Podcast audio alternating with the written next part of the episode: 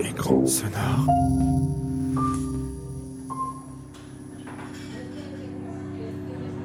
Travailleurs détachés, les dessous d'une exploitation.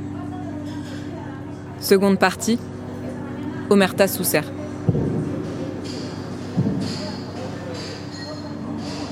Cuando sufrió, estaba cogiendo melones.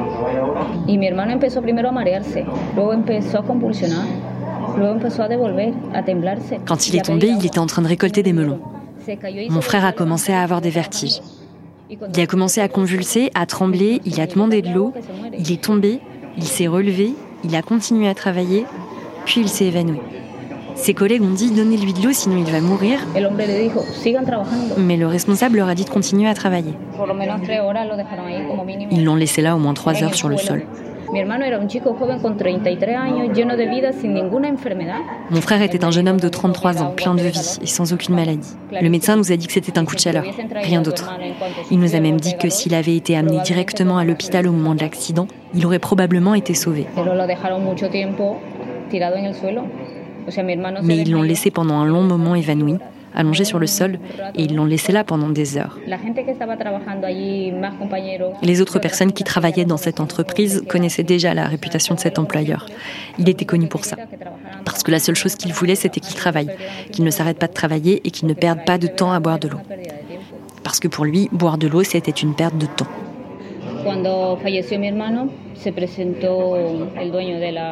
Quand mon frère est mort, le propriétaire de l'exploitation s'est présenté. Il nous a dit que ça n'était pas sa faute, que c'était un accident. Et je ne sais plus si c'était 10 000 ou 15 000 euros. Je ne me souviens plus du montant exact, mais cet homme nous a proposé de l'argent pour qu'on ne porte pas plainte. Le soir, ils ont emmené tous ses collègues dans d'autres endroits très éloignés pour les empêcher de déclarer quoi que ce soit quand la police viendrait.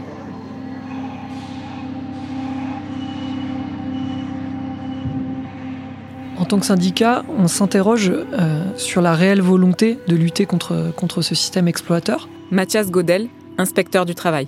Il s'exprime au nom de son syndicat, Sud Solidaire. Est-ce que les ministres de l'Agriculture ou du Travail se sont déplacés le- après la mort d'un- travailleur, euh, quelques jours après euh, être, être parti déshydraté d'une exploitation agricole? De la même manière, euh, est-ce que le procureur s'est déplacé sur l'exploitation agricole pour qualifier l'exploitant ou l'entreprise de travail temporaire de, de voyou, comme il aurait pu le faire dans d'autres cas Est-ce que la DGT, la, Direction générale du travail, notre direction à nous, elle a fait un communiqué de presse pour dire qu'aujourd'hui c'était inadmissible et qu'on allait mettre euh, des moyens de lutte contre ça? Et bien en fait, trois fois non. Aujourd'hui, ça n'a pas été fait.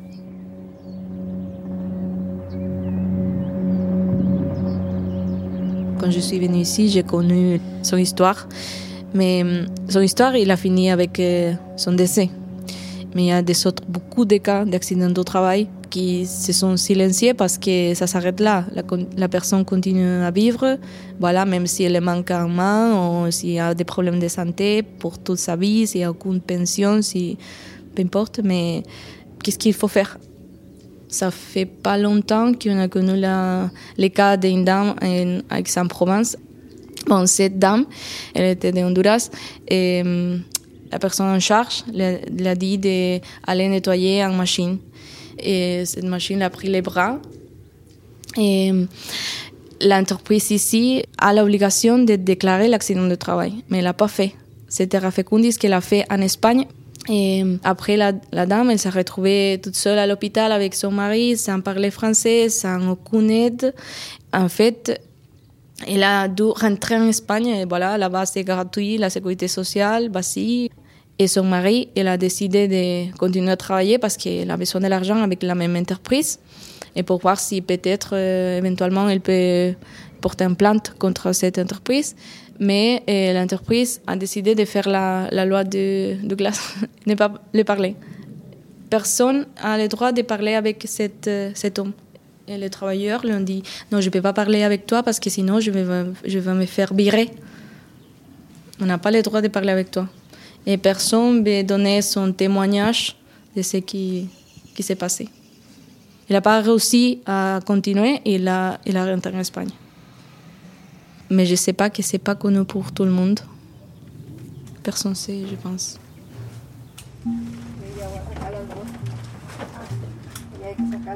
En réalité, les sociétés d'exploitation agricole sont parfaitement, euh, j'allais dire presque complices dans ce fonctionnement-là. Pourquoi? Parce que ça les intéresse d'avoir de la main-d'œuvre disponible, silencieuse, qui accepte de faire des heures considérables qui derrière ne seront pas payées et dont on sait que en cas de difficulté, elles ne se plaindront pas.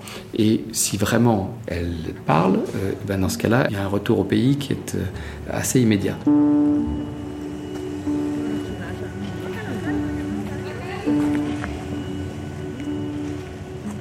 La mort d'Elio Maldonado a été un signal d'alarme sur les activités de Terra Fecundis. Depuis, d'autres travailleurs ont perdu la vie en saison sans que ça ne fasse les gros titres. Rien qu'à l'été 2022, un travailleur marocain est retrouvé mort dans une chambre froide. Un autre est tombé dans le coma après avoir été laissé inconscient pendant plusieurs heures au soleil dans un champ de melons. Les conditions de travail qui mènent régulièrement à des accidents sont connues de la justice. Ces dernières années, de rares procès ont été intentés au prud'homme par des travailleurs et des travailleuses, notamment contre Laboraltera ou Safort Temporis, d'autres entreprises d'intérim espagnoles. Interrogé sur les conditions et l'intensité des journées de travail de ses salariés, Terra Fecundis répond que, je cite, Une société d'intérim n'a nul pouvoir d'agir à cet égard auprès de l'entreprise utilisatrice, autrement qu'en l'invitant à respecter la législation du travail du pays. Fin de citation. L'entreprise s'étonne aussi, je cite, d'entendre ou de lire que le personnel intérimaire détaché serait insatisfait des conditions de travail, alors que nombre d'entre eux postulent et renouvellent leur demande de mission depuis des années auprès de notre société. Fin citation. Concernant le nombre d'heures de travail très important réalisées par les salariés, Terra Fecundis déclare enfin, je cite, ne pas avoir connaissance de ces faits. Huit ans après sa mort, la famille d'Elio Maldonado a quand même eu droit à un procès fait très rare, qui reste lié au fait que Terra Fecundis est dans le collimateur de la justice. Pourtant, dans ce procès, les conditions dans lesquelles il travaillait quand il est tombé n'ont été que très peu prises en compte par la justice, et la procédure s'est d'ailleurs soldée par une relaxe de l'agriculteur.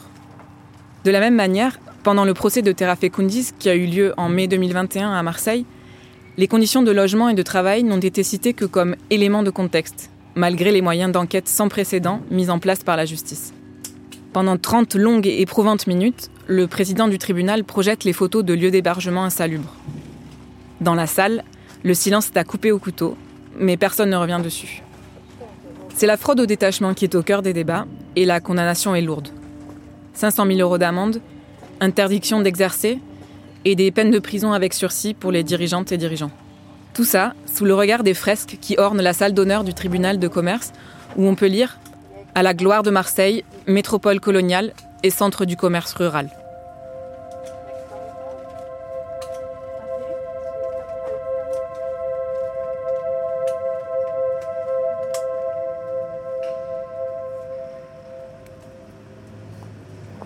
Je pense qu'il euh, y a des gens qui ont gagné de l'argent, euh, je pense abondamment. Après, ça, ça, dépasse, comme je te dis, ça nous dépasse. Il y, a trop d'argent en jeu, donc du coup derrière les procès, tout ça, ben, ça devient banal. Hein. Voilà, c'est comme ça, ben, on dit ben, ben, ça devait arriver quoi. Tout ce qui est arrivé, enfin, ce qui devait arriver arriva, mais en tout cas, ça ne pourra jamais s'arrêter. Heureusement.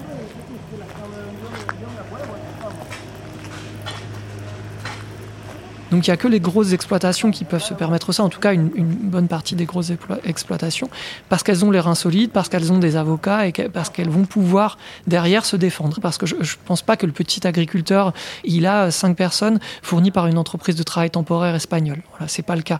Après, le, problème de, de tous ces dossiers, c'est de remonter au donneur d'ordre, parce qu'on est sur des dilutions des responsabilités. Le fait de rechercher ces responsabilités prend énormément de temps. Donc pour moi, ce qui est une, anomalie, disons, de façon globale sur l'ensemble de ces procédures, c'est effectivement le temps de l'enquête. Parce que on a euh, des freins. L'Espagne, très clairement, euh, voit d'un très bon œil d'avoir une société qui euh, réalise un chiffre d'affaires très important. Ce chiffre d'affaires va lui profiter en Espagne, alors qu'en réalité, toute l'activité a lieu en France. De la même façon, l'inspection du travail a eu le plus grand mal à obtenir des informations et des renseignements sur l'activité de Terra Fecundis. Terra Fecundis a choisi en fait la confrontation, cette méthode de défense, elle a fonctionné pendant un certain temps. Parce que quand on s'oppose à tout de façon aussi radicale, euh, eh ben, on, gagne un certain nombre d'années.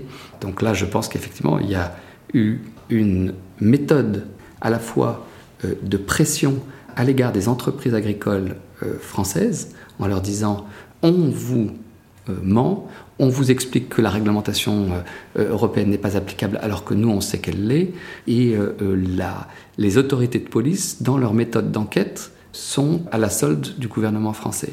Il y a euh, des PV, c'est donc la position officielle euh, de Terra Fecundis. Je cite à ce dernier gare, vous ne pouvez non plus ignorer les pressions que les autorités policières, dans le cadre de l'enquête menée par Monsieur le procureur de la République, exercent à l'endroit des personnes auditionnées ou entendues, simples salariés ou ouvriers agricoles en état de vulnérabilité, soumis à l'autorité des enquêteurs, pour ne pas dire soumis à leur pouvoir, fortement affirmé dans le dessein de les conduire à donner les réponses souhaitées ou même dictées, euh, sous la menace de ne plus pouvoir travailler sur le territoire français.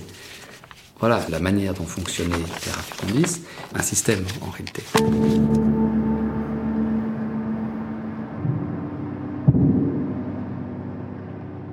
Donc aujourd'hui, il y a eu des procès euh, assez retentissants. Euh, on, aurait pu espérer que ça serve d'exemple à tout le monde, à la filière complète, à un nouveau, hein, à, ce système d'exploitation des travailleurs pour qu'ils cessent.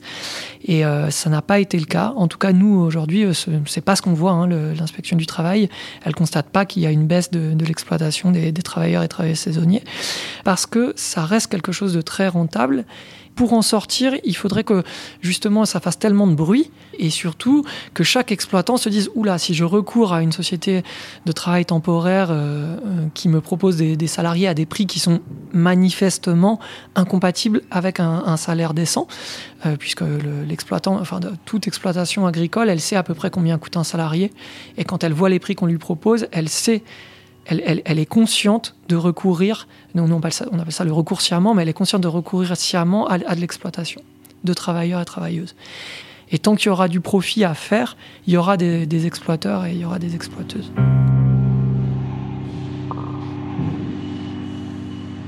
Ce qui évidemment est difficilement compréhensible, c'est qu'est-ce qui fait que cette société euh, a réussi à imposer un modèle qui est devenu ce que les juges plus tard, euh, et notamment le juge de Marseille, euh, en juillet 2021, euh, dans cette décision si importante qui a condamné Terra Fecundis, qu'est-ce qui fait que on a réussi à imposer ce qu'il a appelé un business model, c'est-à-dire qu'on a finalement eu une société qui, parce qu'on l'a laissé faire pendant un certain nombre d'années, est devenue en presque position dominante de marché et a réalisé un dumping social massif qui fait que plus personne d'autre ne pouvait être en compétition. Et il aura fallu au moins une dizaine d'années pour que on, ait euh, véritablement des juges qui se penchent sur euh, la réalité de ce modèle économique euh, imposé par une société dans une grande ampleur. Quoi. Ce qui fait que les choses se sont installées. Et bien finalement, il y a des habitudes qui ont été prises. On n'a pas besoin de savoir trop comment ça se passe dans le détail parce que finalement ça rentre dans le cadre de manière apparente dans le cadre de la réglementation européenne et ça concerne des personnes qu'on ne voit pas parce que, euh, dans le fond, tout est organisé pour qu'elles restent invisibles. Et il faut, voilà, un cas comme celui de M. Maldonado pour que tout d'un coup les gens se réveillent et crient au scandale.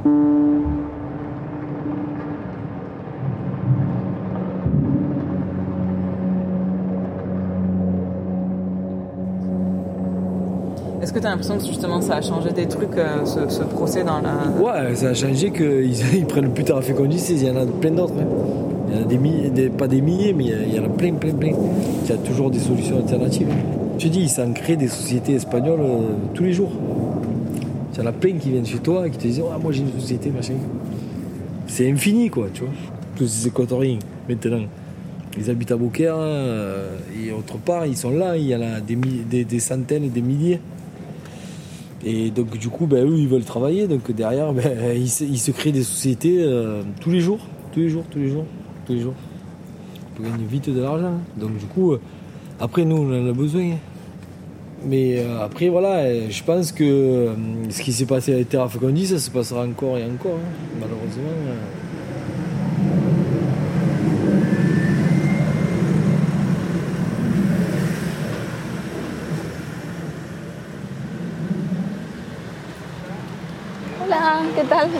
Bien, ¿y tú? Bien? Sí. Voilà. Boker. C'est ça. tu vois, tu peux le voir dans la rue. Par tous les rues, il y a des, un latino. Tu vois, partout. On est partout. On entend aussi des musiques de temps en temps, des salsa par ici, des cumbia par là, des bachata, c'est pas. Dès le début, cette enquête nous emmène à Beaucaire, au bord du Rhône. Dans le petit centre-ville, on entend de l'espagnol, du darija marocain et du français mélangé. Tout ça au milieu d'hôtels particuliers un peu décrépits et tapissés d'affiches du Rassemblement national. Le week-end, tous les latino-américains se retrouvent à la cancha, le tournoi de volley dominical, sport national en Équateur. Des odeurs de cuisine s'échappent des gargotes en parpaing montées à la va-vite autour des terrains. C'est là qu'on vient passer un moment, regarder les matchs et s'échanger des plans boulot. Malgré la présence importante de ces travailleurs et travailleuses dans la ville, très peu de choses s'organisent sur place. Le coup des traces, le collectif de défense des travailleurs et travailleuses saisonniers étrangers dans l'agriculture, qui existe depuis 20 ans, fait de la veille, informe et épaule les salariés lors des procès. Depuis 2021, une permanence juridique d'accès au droit a été montée par des équatoriennes et des équatoriens et des personnes solidaires à Beaucaire. Pas facile de s'organiser avec une mairie aux couleurs du parti d'extrême droite depuis déjà deux mandats. Autant dire que les étrangers et étrangères n'y sont pas vraiment les bienvenus, même avec un maire qui s'appelle Julien Sanchez.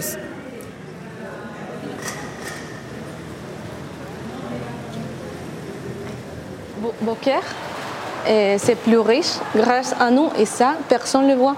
Parce que qui veut loyer, c'est loyer pourri, de merde Que les latinos. Et tu gagnes 400 euros sans faire aucun travail là-bas. Et comment ça se fait qu'à Beaucaire, il y a 10 ou plus commerces, un Carrefour, un McDonald's, un Lidl, un, comme un grand ville, tu vois C'est pour qui? Qui va acheter là-bas? C'est nous. Et, ça fait trois mois ou peut-être plus que Intermarché il a un rayon complet de produits latinos. Sur les, sur les vitrines des tiendas aussi, tu peux il y a beaucoup de, petites annonces de travail ou de covoiturage pour aller en Espagne. Oui, oui, oui, oui, tu peux trouver ça aussi. Et, mais surtout, les gens ils utilisent des groupes de WhatsApp. Et c'est comme ça que les gens s'informent et aussi se, vendent. Ça, c'est notre. Ça, c'est le locutorio. C'est où cet homme il aide à faire la déclaration à Pôle emploi ou envoyer des documents online. Il fait tout ça. Et on peut passer par là. Non, par ici, si tu veux.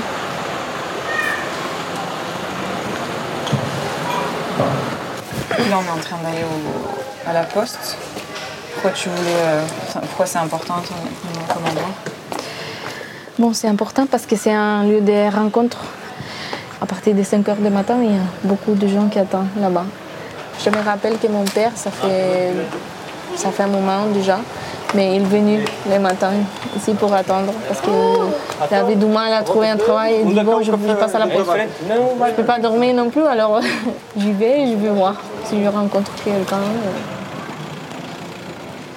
Mais en fait, c'est ici la poste, mais c'est tout, c'est le parking. On appelle ça la poste. Cette bille euh, s'enregistre grâce à nous aussi. Personne ne voit ça.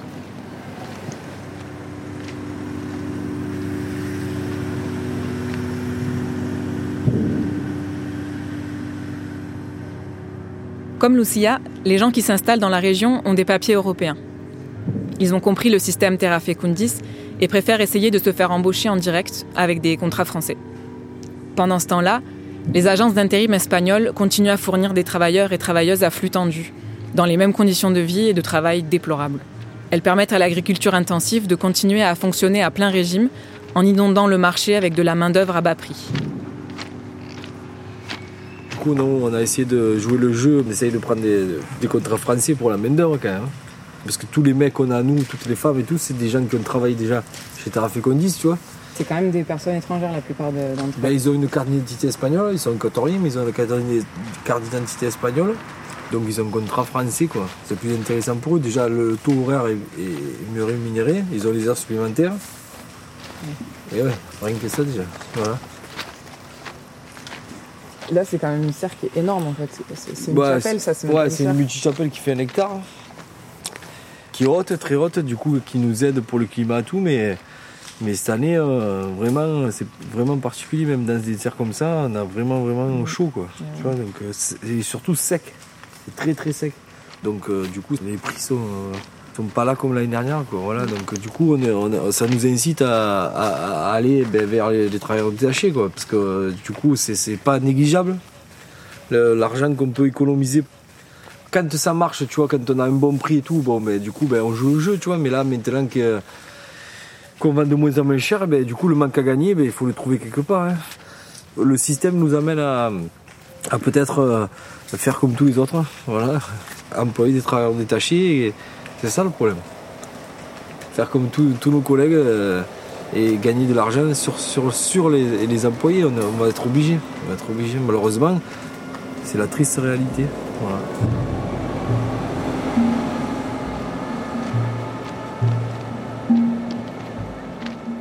Les exploitants agricoles, qui subissent eux aussi ce système en, ne pouvant clairement pas, euh, aucun moyen euh, de faire les mêmes prix que ceux qui, exploitent des travailleurs, puisque là on, est peut-être à la moitié du, coût des coûts salariaux normaux, enfin légaux.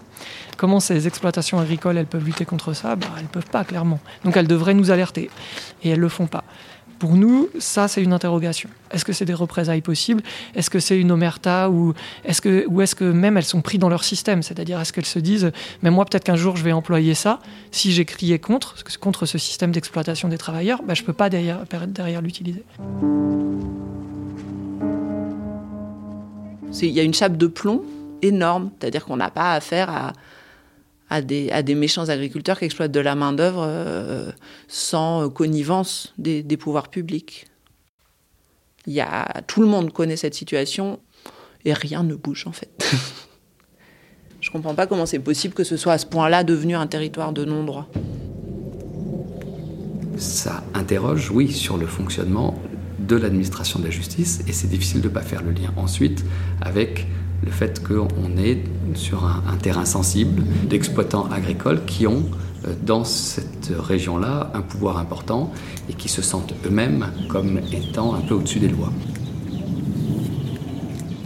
Dans, le système d'exploitation d'aujourd'hui, euh, il y a des moyens de lutter et normalement il y a un des moyens qui est la justice.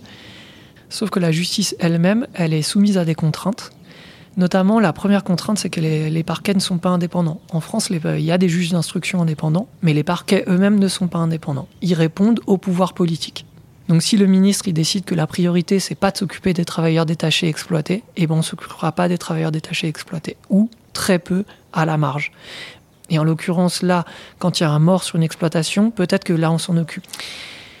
Donc euh, aujourd'hui, nous on pense qu'il faut bousculer le système complètement. Et ce qui nous amène aussi à la question de pourquoi ce système il se reproduit, c'est parce qu'en fait tout simplement le système il profite à des gens. Et tant qu'il profitera à des gens qui ont le pouvoir ou qui sont capables d'activer des leviers de pouvoir, que ce soit des leviers de pouvoir politiques locaux ou nationaux, eh bien euh, on, aura, on aura une exploitation des travailleurs et des travailleuses détachés.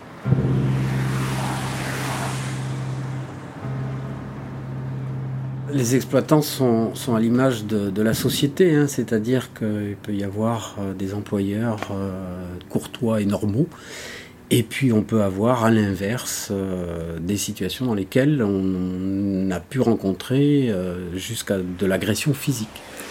On peut être dans des situations isolées, le portable ne passe pas forcément, donc on prévient d'abord toujours où on va. Euh, ensuite, généralement, on est toujours en présence euh, de la gendarmerie. Une collègue de l'unité euh, de contrôle très illégal régional a été menacée avec un sécateur électrique. Hein. C'est heureusement le policier qui s'est interposé entre elle et l'agriculteur qui menaçait lui enfoncer son sécateur électrique dans le ventre. Dans un repérage qu'on avait fait à Vauvert avec une collègue inspectrice, euh, on s'était positionné avec le véhicule euh, en limite euh, d'un champ. Et il y a un exploitant qui est arrivé et qui a commencé à vouloir nous demander qui on était, de descendre du véhicule. Donc on a fait demi-tour et il nous a coursé avec son 4x4. Donc voilà, on n'était pas trop loin de, de Vauvert pardon, et de la gendarmerie. Mais dans ce cas-là, on se rabatterait le plus vite possible vers la gendarmerie.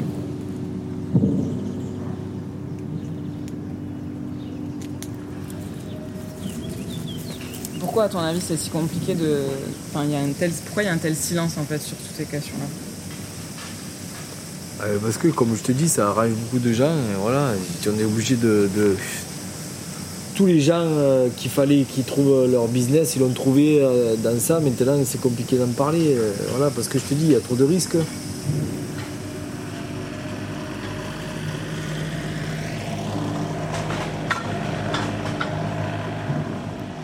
Dans des supermarchés en France et à l'étranger, difficile de ne pas ausculter les cagettes de fruits et légumes.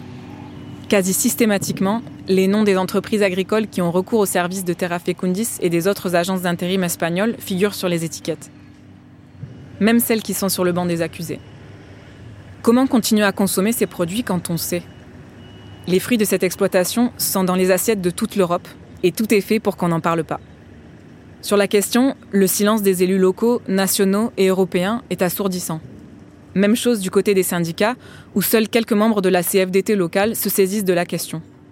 Sur place, seules quelques trop rares personnes, voisins, paysannes, militantes, continuent à documenter et à dénoncer la situation, sans relâche, parfois depuis des années.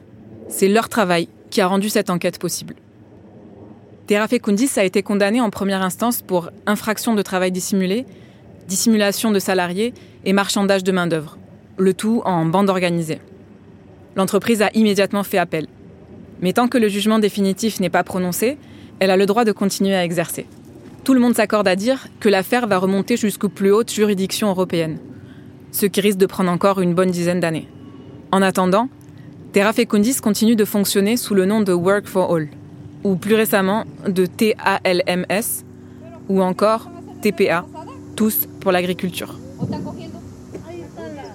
Je crois que euh, la stratégie qui, est celle de l'entreprise, c'est de ne plus euh, faire référence avec une connotation telle qu'on peut la trouver sur les sites internet aujourd'hui, où Terra Fecundis va immédiatement être associé à euh, jugement, Marseille, poursuite, travail dissimulé. Donc Work for All, c'était du tout neuf l'an dernier. Et même le tout neuf se transforme en tout tout neuf avec d'autres euh, enseignes commerciales, mais toujours bien sûr le même numéro euh, euh le constat qu'on fait, c'est celui que le cadre du détachement est toujours celui qui est utilisé. Comment on aide les exploitants agricoles aujourd'hui à en fait payer décemment les travailleurs et les travailleuses? Donc en fait, aujourd'hui, comment on fait ça?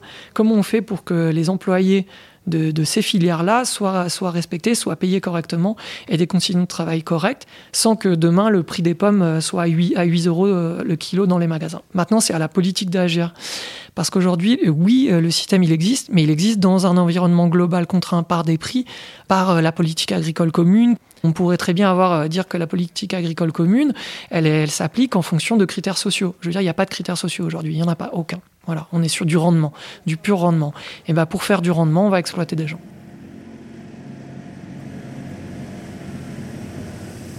Mais la base de la base, il fallait pas le faire. Hein. Tu comprends? Il fallait pas le donner. Hein. C'est comme si on te donne ça, et après, quand tu prends ça, ouais, mais comme il, il fallait pas le donner, tu vois Non, mais c'est vrai. Il fallait réfléchir avant. Et avant, c'est l'Europe, c'est l'État, c'est. Tu vois, c'est ça que moi je trouve un peu injuste parce que mais c'est le système global, tu vois, de tout. Et après, on tape sur des gens qui en ont profité. Oui, après, ils n'avaient pas à profiter. Il faut faire les choses comme il faut. Mais le problème de l'humain, c'est que, c'est que, c'est que l'humain, eh ben, quand tu donnes un peu, eh ben, après, il prend plus, il prend plus, il prend plus. Et après, euh, voilà. Après, c'est une histoire infinie. Après, on pourra le faire à 100 fois et ça continuera et ça continuera.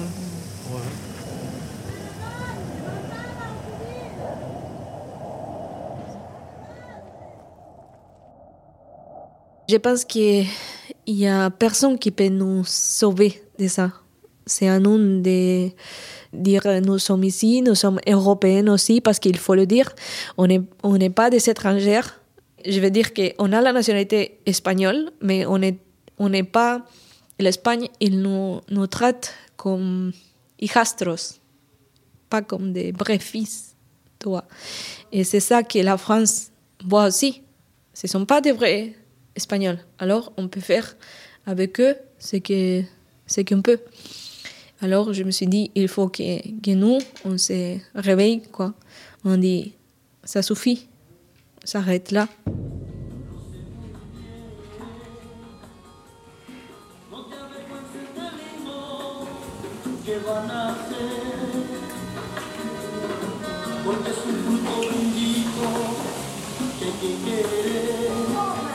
Travailleurs détachés, les dessous d'une exploitation. Un documentaire d'Hélène Servel et Tiffaine Hermelin. Co-réalisation, Vincent Deck. Musique, Alexandre Larcier. Un grand merci à toutes les personnes qui assurent une veille sans relâche sur le territoire. Sans elles, cette enquête n'aurait pas pu exister.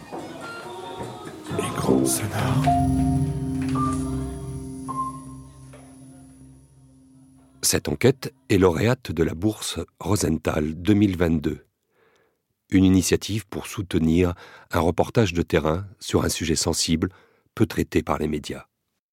Retrouvez toutes les informations sur le site écransonore.com.